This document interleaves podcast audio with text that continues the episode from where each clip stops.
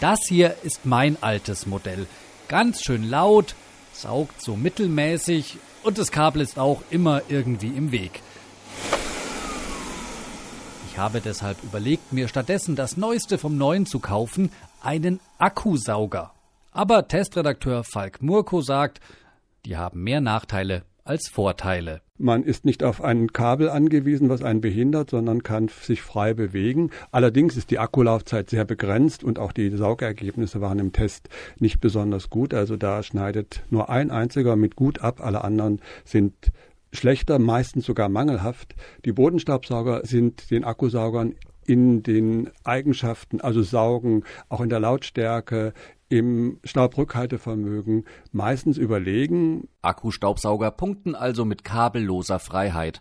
Und mit noch etwas. Sie bearbeiten den Teppich mit einer rotierenden Bürste und können deswegen Tierhaare besser entfernen.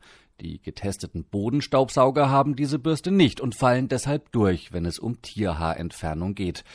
Aber wie gesagt, im Großen und Ganzen haben die Bodenstaubsauger die Nase deutlich vorn.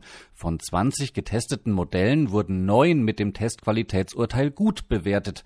Den günstigsten gibt es schon für 130 Euro. Einer war allerdings auch mangelhaft. Der Roventa-Staubsauger mit Beutel ist im Test ausgefallen. Der Motor war kaputt. Das neue Label verlangt eine Haltbarkeit von mindestens 500 Stunden und die hat dieses Gerät nicht geschafft. Wer sich nun entschieden hat, einen Bodenstaubsauger mit Kabel anzuschaffen, steht aber trotzdem noch vor einer Entscheidung.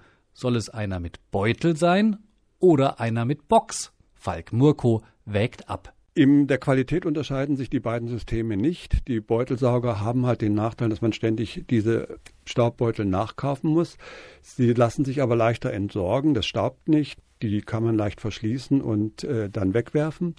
Die Boxen haben keine weiteren Kosten. Allerdings muss man auch die Filter auswechseln in gewisser Zeit. Der große Nachteil der Staubboxen ist, dass es eine unhygienische Angelegenheit ist, die zu reinigen. Da hat noch keine Firma ein System gefunden, was wirklich hygienisch und sauber ist. Es staubt immer und ist nicht sehr angenehm. Dieser Test war übrigens der letzte für Falk Murko. Nach 30 Jahren als Redakteur bei der Stiftung Warentest verabschiedet er sich in den Ruhestand.